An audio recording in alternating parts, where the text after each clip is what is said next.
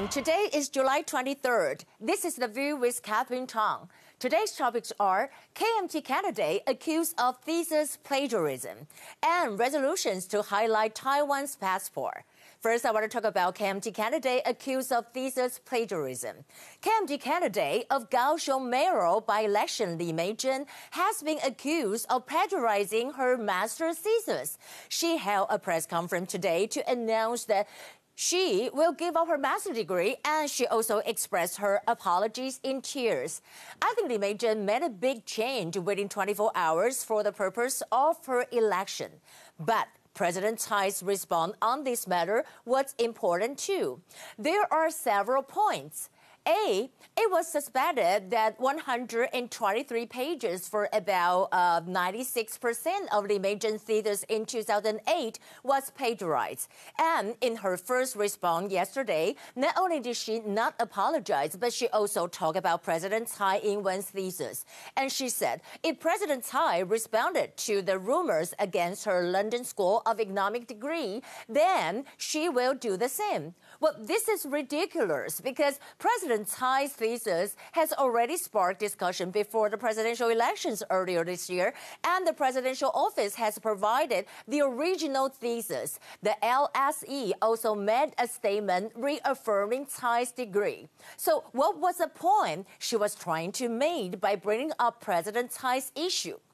B, what even worse is, she claimed that she could understand the feelings of the former mayor Han Kuo-yu when he was recalled and why the Kaohsiung City Council Speaker Xu Kun-yuan took his own life. Her response triggered a bigger rebound, and it is totally a terrible crisis management.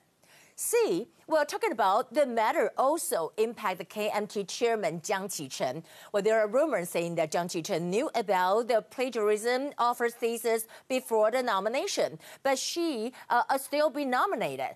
And also, of course, this rumor is not confirmed yet. And Jiang Qichen finally said something on Facebook after 24 hours today. And he said that he cannot tolerate plagiarism and encouraged Li Meizhen to admit to the mistakes she made when she was young. But I think his response is too late. Well, this is something that he should have done immediately. And we know that the DPP candidate Chen Qimai will definitely win the Kaohsiung mayoral by elections.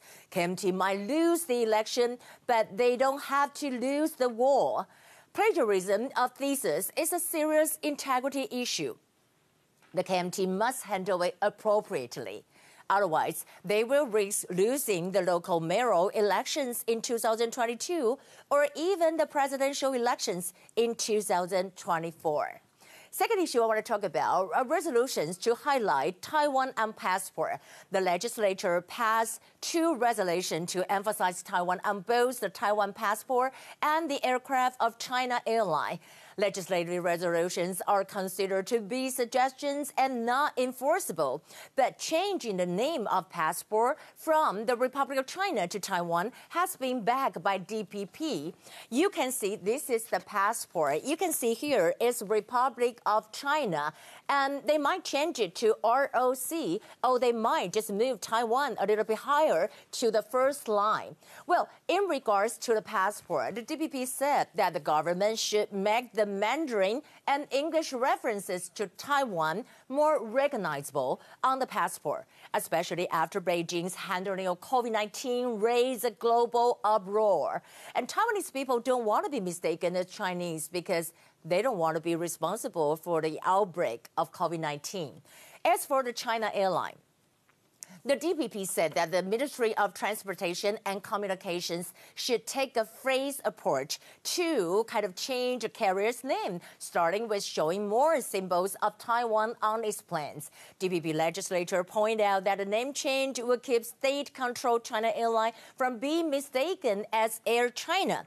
Well, you can see um, it sometimes get a little bit confusing, right? This is China Airlines. Remember last time when we donated masks to the EU and the international media mistakenly report as this donation is from China. You can see just because the airplane here, you can see the sign is China Airline. They thought it is from the China, but actually it's not. Here are the top stories. Today we have zero confirmed cases. As tensions rise between U.S. and China, U.S. ordered China to shut its Houston consulate in 72 hours yesterday. U.S. State Department spokesperson Morgan Ortagus published a statement and said that we have directed the closure of PRC Consulate General Houston in order to protect American intellectual property and Americans' private information.